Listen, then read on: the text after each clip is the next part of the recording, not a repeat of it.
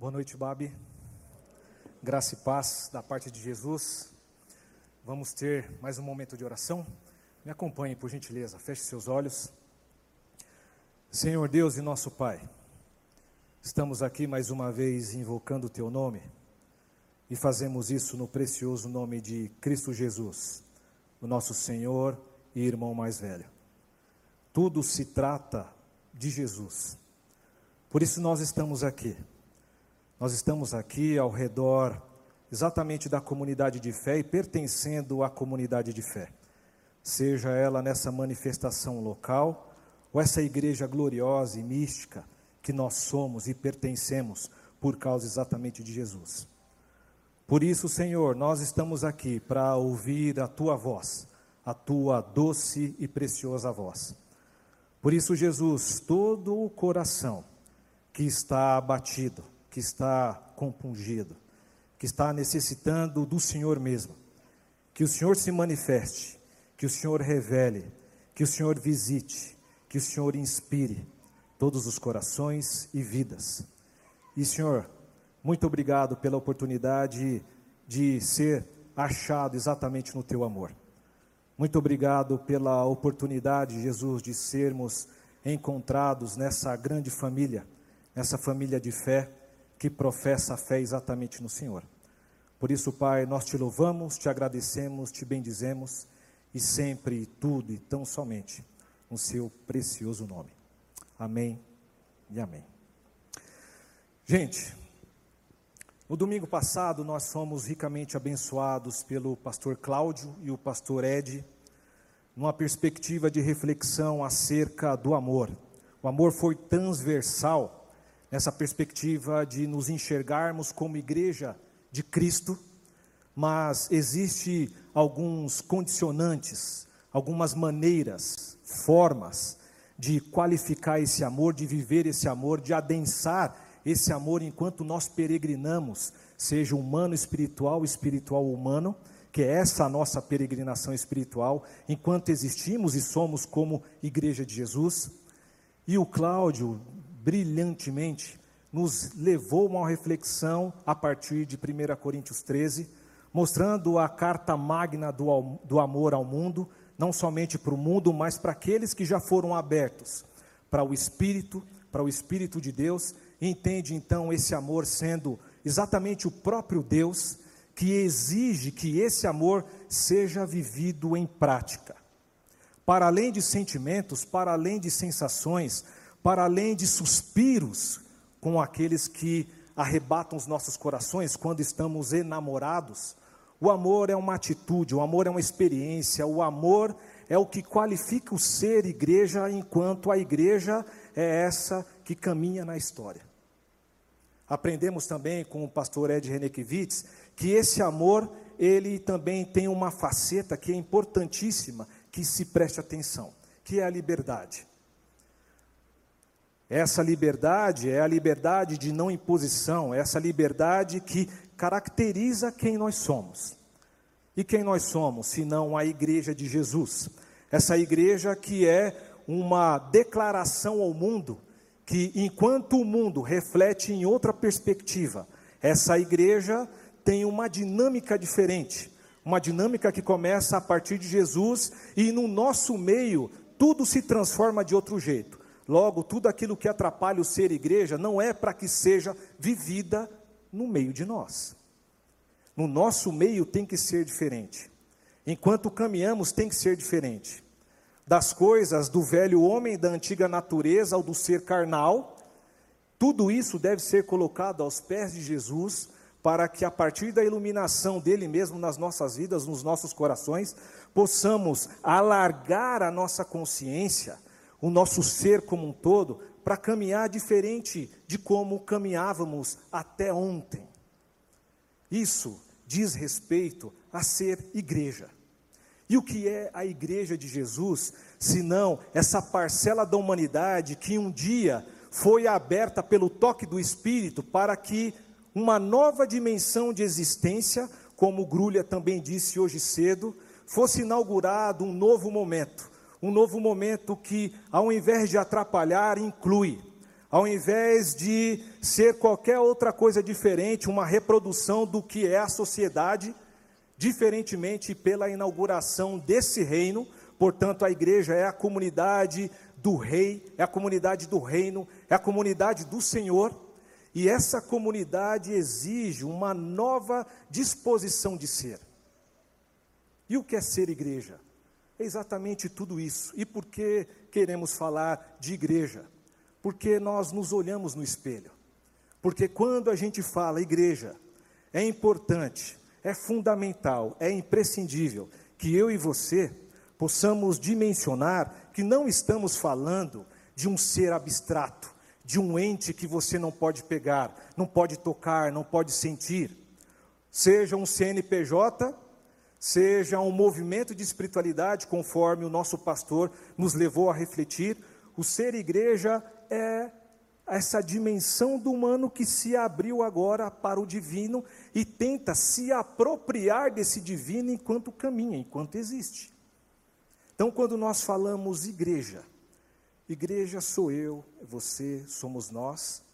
Então, não vamos terceirizar, a igreja é isso, a igreja é aquilo, a igreja evangélica brasileira é isso ou aquilo. Não, nós somos a igreja.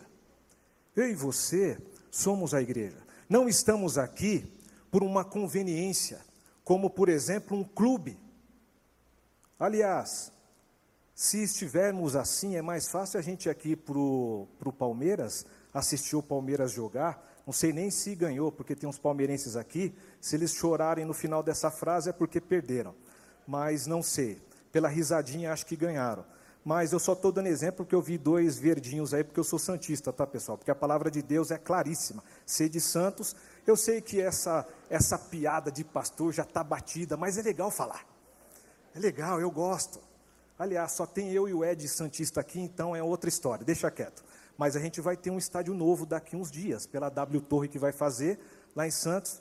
Aliás, a gente só precisa agora de um time, não é verdade? Mas deixa as coisas mundanas para lá e vamos falar da igreja gloriosa de Jesus. E eu gostaria nessa noite de continuar nesse caminho, de continuar nessa provocação que nós, comunidade, juntos, estamos sendo levados pelos nossos pastores. Começar pelo Ed, pelo Claudinho, pelo Grulha, pelo Saudiba e todos os nossos ministros e ministras aqui nesse presente momento estão todos sintetizados nessa ideia ou experiência de ser igreja. E algo que me chamou muita atenção da mensagem do Cláudio foi o seguinte: que ser igreja, ou ser identificado como seguidor de Jesus, como discípulo de Jesus, portanto, ser igreja, precisamos ser práticos, ou na prática demonstrar o que é ser igreja na teoria, ou conforme a gente lê as Escrituras, acha que é um tanto quanto distante o ser igreja, ou essas primeiras experiências dos primeiros discípulos. Não, não, não. Ser igreja é essa disposição na vida como ela é, de colocar na prática esse amor. Porque senão, mais uma vez destaco para vocês, é mais fácil a gente se transformar, dar um shift aqui e se transformar num ajuntamento, numa agremiação, porque Igreja de Jesus é uma nova dimensão de ser humano, que agora é iluminada e inspirada pelo Espírito, mas existe uma forma, e eu gostaria de colaborar a partir da provocação do Cláudio, no domingo passado, para refletir, levar você a uma dimensão do que é ser igreja para ser colocado na prática, que é a amizade. Eu sei que eu já tenho falado de amizade, dando sugestões de como a comunidade de fé, a Igreja Gloriosa de Jesus, pode caminhar conjugando isso, seja por meio de uma espiritualidade do presente momento, do presente instante, mas eu gostaria, por meio de uma nova ótica, falar para vocês que a amizade qualifica essa prática do amor. Logo, é indissociável. É indissociável ser igreja nessa dimensão prática do amor, e a gente só consegue dimensionar, mensurar, ver a igreja na prática desse amor por meio das amizades. Sendo assim, eu peço que você abra a sua Bíblia ou acesse aí no seu smartphone João capítulo 15.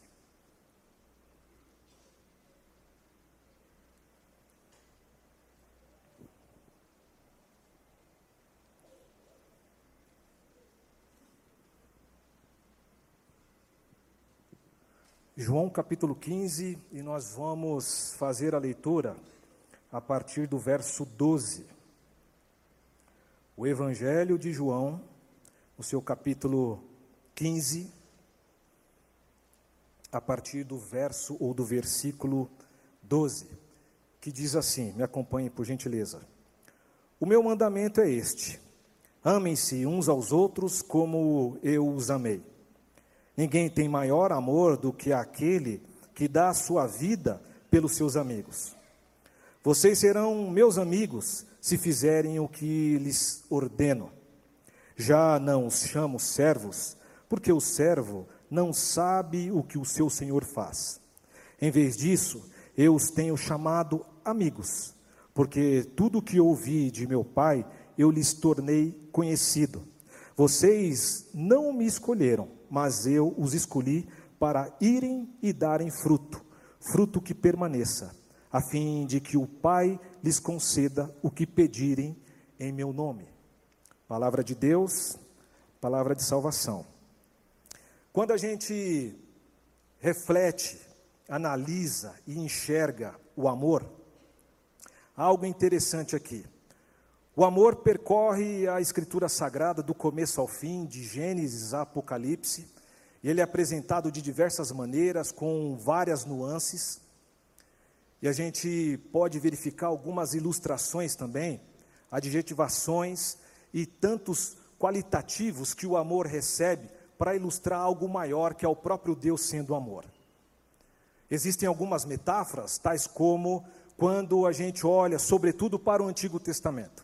Se a gente pega especificamente Oséias, que foi um dos profetas, ele estava ali tentando retratar na vida dele algo que foi exigido do próprio Deus para representar o que Deus estava sentindo nas suas vísceras, trazendo uma ilustração como se fosse humana desse sentimento que Deus tem pelos seus. No caso do Antigo Testamento, por Israel. E nesse exemplo em específico, a gente vê essa metáfora do amor sendo ilustrada como aquele que ama, mas é traído. Logo, o amor, nessa metáfora que traz uma ilustração que é vista também na vida real, das traições, mas que o amor está sendo ali traído. Deus é aquele que né, mostra-se o amante e que não tem a retribuição da sua amada. Então, o amor é uma das formas e a gente pode ver diversas outras formas e nuances ou características e ilustrações do amor para mostrar relação, seja a relação de Deus para com o seu povo, mas também a gente verifica as relações interpessoais, a relação minha contigo e daí por diante. Logo, o que o Cláudio destacou no domingo passado, e fica aí a observação para você escutar essa belíssima mensagem novamente. Mas ali foi colocado para a gente, diante da gente, um paradigma, que é o paradigma do amor. E o amor é aquele que, conforme o Cláudio também levou a gente a refletir, a partir de João 13, versículos ou capítulos anteriores a essa nossa leitura, que para sermos conhecidos com essa qualidade de amor, precisamos então amar como uma exigência para sermos conhecidos. Logo, não sermos conhecidos porque nós amamos nesse sentido de sentimento, mas sermos conhecidos como pertencentes a uma comunidade, comunidade gloriosa de Jesus. Porém, quando a gente não qualifica, não percebe, não coloca isso na prática, esse amor se transforma num sentimento ou acaba sendo banalizado. O que, que eu quero dizer com isso? Você provavelmente já ouviu algumas representações, outras metáforas dizendo: amo muito tudo isso. De repente deu até fome aí. Eu não sou marqueteiro, mas eu já fiz uma propaganda aqui para na hora que você sair daqui, você comer um hambúrguer aí. Porque isso fica como um chiclete na nossa cabeça, e aí a gente acha que o amor cabe em tudo. O amor cabe num alimento, aquela lasanha que você gosta, aquele petisquinho antes, né, daquela picanha que é servida para você naquela churrascada. Ou se você ama o seu smartphone, ou se você ama o seu pet, ou seja o que você ama, acaba de alguma forma pegando isso que é tão poderoso e banalizando, e aí você não mais percebe a importância desse paradigma. O que eu quero provocar reflexão é que, mais uma vez, eu quero sublinhar e destacar o que o Cláudio disse e nos ensinou. Que a prática de, demonstra, sim, e tão somente que nós somos igreja por meio do praticar esse amor. Mas aí eu quero agora fazer um salto e dizer que é indissociável esse ser igreja de uma prática. E uma prática que a gente pode trazer como exemplo nessa noite é exatamente a amizade. Mas aqui, nesse contexto, é interessante verificar que a amizade, assim como o amor, pedagogicamente é visto do começo ao fim nas Escrituras. Se você lembrar, Deus com o primeiro casal humano, na viração do dia, ia visitar os seus amigos. Se você dá um salto na sua leitura, você vai ver Deus com Abraão. Você pega uma outra personagem que é Moisés, verifica também a relação muito colada de Deus com Moisés, sendo essa amizade. Você caminhando mais pelo Antigo Testamento, verifica, por exemplo, Jonatas e Davi como uma amizade que é coração com coração. Você pega a Noemi e Ruth também é uma relação de amizade. Se você vai para o Novo Testamento, para essa era da igreja, você verifica um dos maiores exemplos e lindo exemplo que temos, que é exatamente Jesus com Lázaro.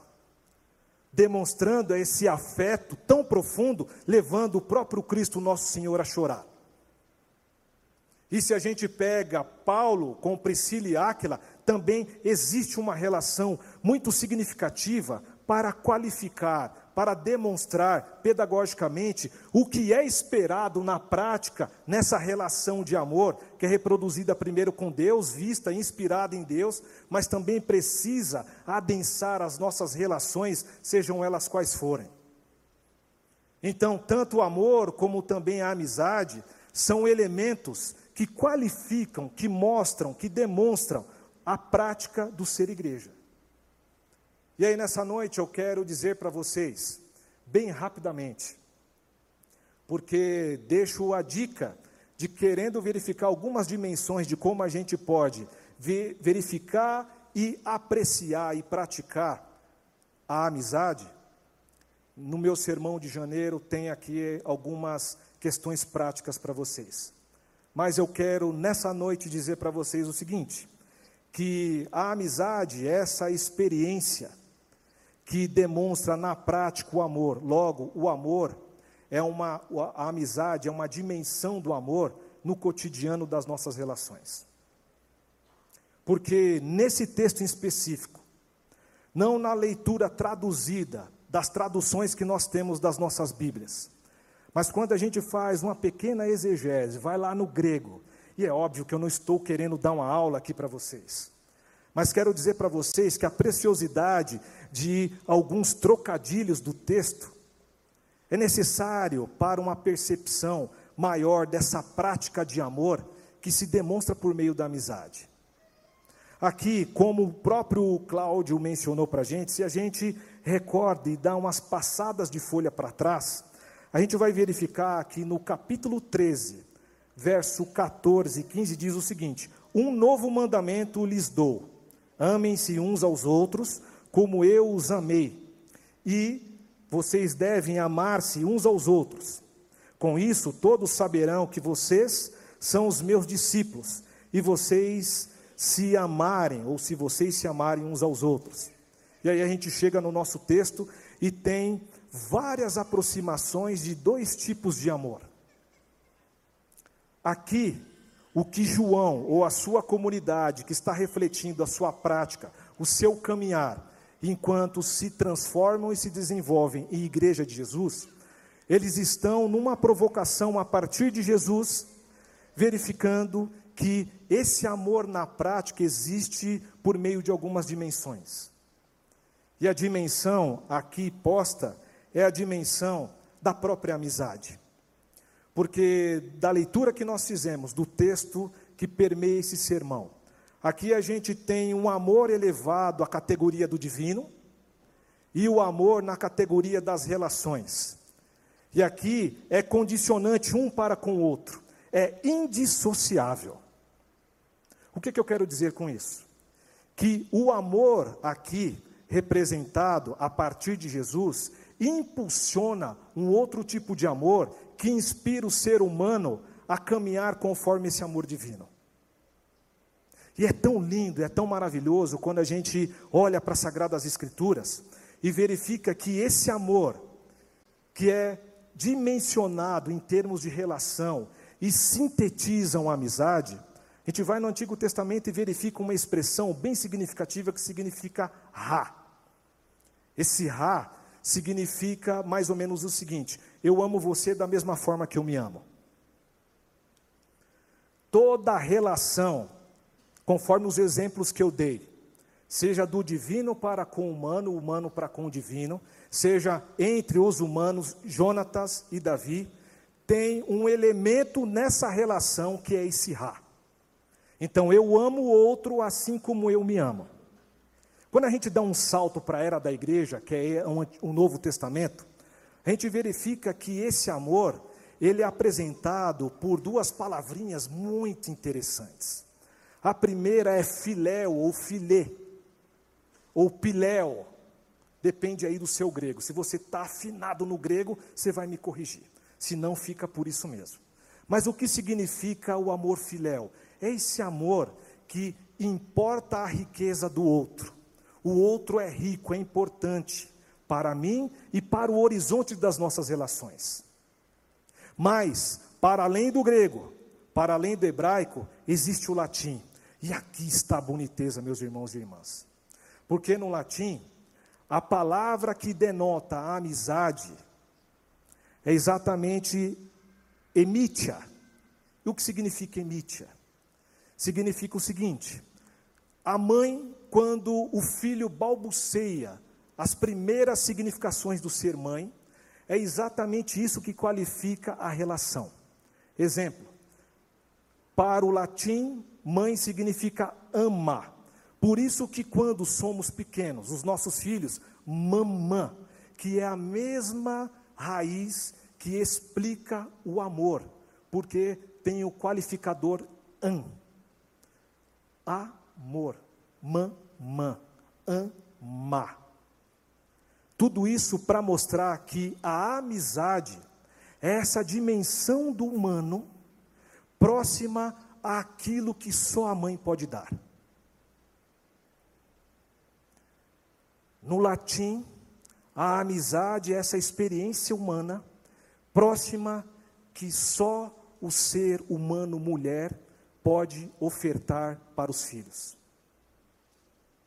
E o que isso tem a ver com a gente? Tem a ver tudo. Porque nesse texto, nós estamos vendo um trocadilho a partir da comunidade de João, e isso fica muito explícito, sabe aonde? No final do livro de João, quando Jesus pergunta para Pedro: Pedro, você me ama? Qual é o amor ali? O amor ágape, mas também tem esse amor que é o filéu. Jesus pergunta: Pedro, você me ama? Jesus, eu te amo. Pedro, você me ama? Sim, Senhor, o Senhor sabe que eu te amo. Nessas traduções a gente não consegue dimensionar isso. Mas no grego existe um trocadilho, uma chave, da mesma chave que está mudando aqui para nós. Que é o seguinte: Pedro sabendo, ou a comunidade sabendo que Pedro não pode amar como Deus ama a humanidade, fala: Senhor, eu consigo somente amar o Senhor dessa forma, como um amigo. E aí a última pergunta de Jesus é: Pedro, você me ama? Mas aí o trocadilho é: você me ama como amigo? Ou seja, você é o meu amigo? E aí a tristeza de Pedro é exatamente essa tristeza, porque Jesus, ele se assenta, se abaixa, se conforma como um ser humano, porque o ser humano só consegue amar nessa dimensão das relações interpessoais. E somente Deus é aquele que consegue amar como Deus é em essência, amor. Isso, pelo menos para mim, gente, é maravilhoso, é lindo perceber essas provocações, perceber essas nuances, essas viradas, e o que isso implica e o que isso tem a ver para a nossa vida, o cotidiano. Tem a ver que essa igreja, nós, que queremos ser uma comunidade da amizade, porque no texto de João 15, a minha interpretação é exatamente essa que essa experiência do amor na prática me leva para uma experiência onde as relações não são mais de imposição, e sim de liberdade, porque é exatamente na amizade que nós podemos ser livres para ser quem nós somos. Porque Deus nos aceita, conforme Paulo falou em Romanos 8, não porque nós já estamos completos. Paulo diz em Romanos 8 que Deus, ou Ele, entregou o seu próprio filho, ainda quando éramos pecadores. Então, aqui não é que eu tenho que me desenvolver para ser amado. Eu sou amado porque sou amado, logo sou aceito. E é isso que a gente vê e experimenta na comunidade chamada igreja seja ela nesse recorte sociológico chamado Igreja Evangélica, a qual nós pertencemos. É bom destacar que a IBAB não é uma igreja descolada, fora do movimento evangélico. Não, somos uma igreja evangélica, uma igreja batista no segmento evangélico. Existe uma filosofia ministerial que nos identifica, que mostra o nosso jeito de ser? Sim, mas esse nosso jeito de ser não diz respeito ou está na categoria para mostrar que somos melhores do que os outros. Não. Não dá para separar o joio e o trigo nesse universo evangélico, porque o próprio Cristo diz que isso compete a Ele. Logo, se você se considera a bolacha, né, a, a, última bolacha do pacote, porque é da Ibabe, é descolado, para com isso. Porque somos igreja. Amamos a Jesus, cremos no poder do Espírito, nas manifestações do Espírito, oramos, jejuamos. Fazemos isso porque somos crentes em Jesus. Seguimos um segmento tradicional, histórico, que mostra e nos deixou um legado como a igreja é. É óbvio que a gente tem uma outra, um jeito de ser, que isso cada um. Eu acabei de dizer aqui meio que compartilhando uma dor que eu tenho no meu coração, que eu não sou um exímio expert em futebol, porque senão não teria escolhido o Santos. Mas a gente não escolhe coisas assim, porque, pessoal, isso se diz e está na categoria dos afetos. Meu pai era santista e eu sou santista. Provavelmente você torce aí pelo seu time porque tem essa relação profunda e afetiva com aquele que te iniciou no caminho. Mas o que eu quero então é, levar a reflexão em termos mais práticos, ou direcionar, ou te sugerir alguns caminhos, é o seguinte, queridos, que nesse trocadilho que a gente vê aqui, e assim como eu expliquei também no final do texto de João, dessa virada intencional que o autor ou a comunidade começa a mostrar do amor ágape, do amor filéu e o que a gente tem que fazer. Eu recordo da afirmação do Claudinho que nós só seremos conhecidos se amarmos. Se amarmos a partir das relações interpessoais. Porque não dá para chegar aqui de púlpito e falar que ama e devemos amar, se na vida como ela é, no chão da existência, não conseguirmos colocar isso na prática. E aqui eu estou sugerindo que é na relação, é na amizade que a gente faz isso. E aí, porque o amor é um mandamento.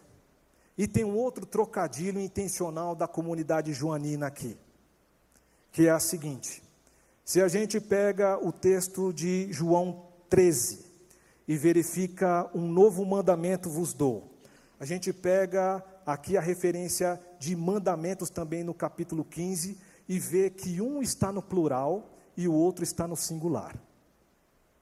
Mandamentos e mandamento.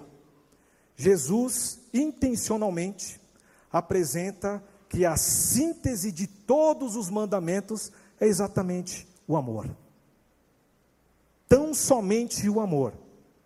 E o amor, sendo vivido, ele se transforma no plural, porque tudo que você faz na vida, nas relações, qualifica os mandamentos, mostra como que é vivido e experimentado os mandamentos. Porque o amor agora é esse pivô que transforma tudo por meio do amor para que as relações aconteçam. Logo, se isso acontecer, nós seremos conhecidos como aqueles que professam e vivem a fé naquele que é puro amor. E aí, quero trazer para vocês um exemplo para a gente concluir. Que assim como a gente tem essa inspiração dessa comunidade primeira de João, nesse trocadilho de amores, desde a inspiração do amor total, que é o amor que se entrega, o amor do próprio Cristo. Eu quero dizer para vocês que isso pode ser vivido também nas nossas relações interpessoais, nas relações de amizade. Sabe como? Quando entendemos que o amor, ele cria e abre um espaço para que o outro seja o outro e não aquilo que eu quero que ele seja, nós estamos praticando esse amor que foi provocado a nossa reflexão aqui. Porque o amor divino inspira o amor interpessoal das relações, quando faz com que o outro ele se revele, se apresente no momento adequado, no momento que ele acha que é importante para ele. E aí trago dois exemplos aqui para a gente ir para o final. Um desses exemplos é exatamente Deus com Moisés. Diz lá em Êxodo que Deus, ele achegava, ele visitava a tenda do encontro. E nessa tenda do encontro, ele falava face a face com Moisés, como um amigo. Os amigos são aqueles que falam face a face e estão hermanados de coração. As Sagradas Escrituras dizem que essa aproximação de coração, ou de face, ou de olho, ou de olhar, é tão profundo, é tão lindo, é tão divinal, que isso se torna, às vezes, maior do que a própria relação consanguínea que você tem com aquele que é da sua própria família.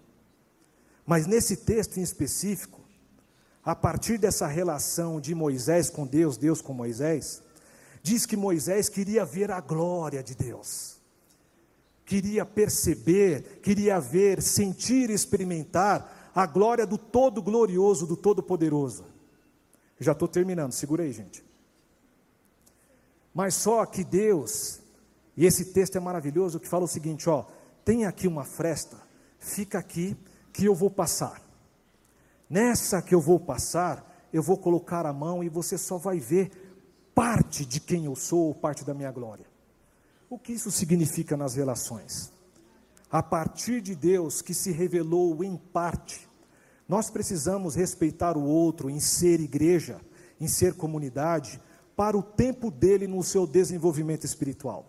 Porque somos muito rápidos nos nossos moralismos para colocar as pessoas dentro das nossas bitolas de exigências seja aquele que acabou de chegar e tem práticas diferentes da minha. Nós queremos que esses, do dia para a noite, comecem a ser uma reprodução daquilo que eu acho que deve ser. A gente faz isso em casa com os nossos filhos. E faz isso também quando somos uma comunidade. Por isso que quando a gente fala, chega aqui e afirma que queremos e estamos tentando construir uma comunidade, exatamente para tirar do caminho algumas coisas que fazem o impedimento e a fruição de ser uma comunidade de amor e de amizade a partir da inspiração de Deus.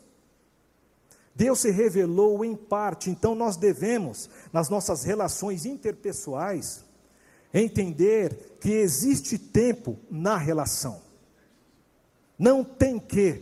Isso se chama possessão. Se você exige do outro que haja um comportamento semelhante que o seu, imaginando que o céu é o parâmetro para todo mundo, nós estamos enganados. Isso não deve acontecer no nosso meio, como o próprio pastor Ed disse. Isso é uma exigência de um clube, de uma agremiação, que você deve fazer algumas coisas para ser aceito. Não, nós somos aceitos porque somos amados. E não somos aceitos a partir de estar perfeitos. Não, estamos no processo de santificação para vir a ser conforme o Cristo é em essência. Um outro exemplo que é maravilhoso, que respeita quem nós somos, a partir dessa teologia ou espiritualidade da amizade, é exatamente o primeiro casal. Porque depois de terem comido da, do fruto da árvore do conhecimento do bem e do mal, eles caíram em si, e aí o texto em Gênesis 3 diz que Deus, como já fazia para visitar os seus amigos, na viração do dia, e a canção do Gerson Borges, quando ilustra isso, é maravilhoso. Acessa lá no Spotify, Gerson Borges, quando fala de Deus visitando o ser humano na viração do dia. Ele pergunta: Onde vocês estão, amigos? O amigo aqui é o meu apócrifo, tá, pessoal? O texto só diz que onde vocês estão. Mas aí, os rabinos que estudam esse texto dizem o seguinte: que essa pergunta é a pergunta mais tola que existe nas Sagradas Escrituras. Sabe por quê? Porque se Deus, e Deus é onipotente, onipresente, ele saberia onde o primeiro casal estava. E sabia de fato. Mas por que Deus perguntou para o casal: onde vocês estão? Porque Deus respeita o tempo do outro. O amigo ou a comunidade que quer experimentar o amor divino e praticar esse amor divino nas relações, precisa, a semelhança do divino, qualificar experimentar as amizades interpessoais respeitando o outro. Porque o tempo do outro não é o meu tempo, não é o seu tempo, é o tempo do outro. Quando somos possessivos, queremos que o outro se revele completamente. O que você está escondendo de mim? Por que você não atendeu a ligação? Por que isso? Por que aquilo? Já era para você chegar a ser. O Uber atrasou cinco minutinhos, porque a marginal a gente sabe como é que é. Mas aí o outro, na relação contigo, está lá na porta. E por que você demorou? Eu vejo alguns sorrisos, porque esse exemplo prático é exatamente isso. Demonstra essa possessão, mas no nosso meio não deve ser assim. E quero concluir dizendo que a comunidade que dimensiona o amor no cotidiano, que abre esse espaço para que o outro não participe de uma comunidade ou agremiação com pressão, essa disposição que a gente tem para caminhar e se desenvolver como comunidade. Como? Vivendo cada dia uma nova perspectiva do reino de Deus que nos ensina a ser homens e mulheres para se relacionar como o divino se relaciona com a gente. Nessa noite, que o Espírito possa ter falado ao seu coração de alguma forma que o Espírito possa ter te trazido a lembrança daquelas relações mais caras que você tem, seja na comunidade de fé, a qual você chama de Babe e pertence, seja na sua comunidade de afetos, das relações mais caras que você vive lá fora. Porque seja essa experiência lá, seja essa experiência aqui, a exigência é só uma: é do amor do amor que respeita o outro no seu tempo e que não exige do outro aquilo que ele não quer dar no seu tempo, que você acha que é o necessário parâmetro. Nada disso. Que essa possa ser uma palavra ao seu coração, meu irmão e minha irmã, que faça sentido, de repente, talvez, não necessariamente agora, mas faça sentido quando você encontrar o outro, quando você encontrar o seu irmão, quando você encontrar o seu amigo. Porque, como diz aquele profeta contemporâneo, quem tem amigo tem tudo. Ou, como diz um profeta da casa, quando a gente encontra um amigo, e aqui eu estou fazendo referência do profeta Baruch, a gente tem tudo. E aquela letra foi inspirada nos amigos mais profundos que o Baruch tem, como por exemplo Douglas Ciola, sim, o nosso Douglinhas que está aqui, porque aquele que vai dar certo é esse amigo que deixa o tempo, que qualifica a relação, que tenta experimentar essa dimensão que começa no divino e que também é vista nas relações interpessoais. Que Deus te abençoe, que Deus te guarde, que Deus te livre de você mesmo e da gente. Que Deus possa inspirar seu coração ao sair daqui, pensar como que anda a relação. Porque com ele vai tudo bem, obrigado. Mas no interpessoal é exatamente essa prática daquilo que é visto no divino. Que Deus te abençoe mais uma vez e um beijo carinhoso e respeitoso no seu coração. Amém e amém.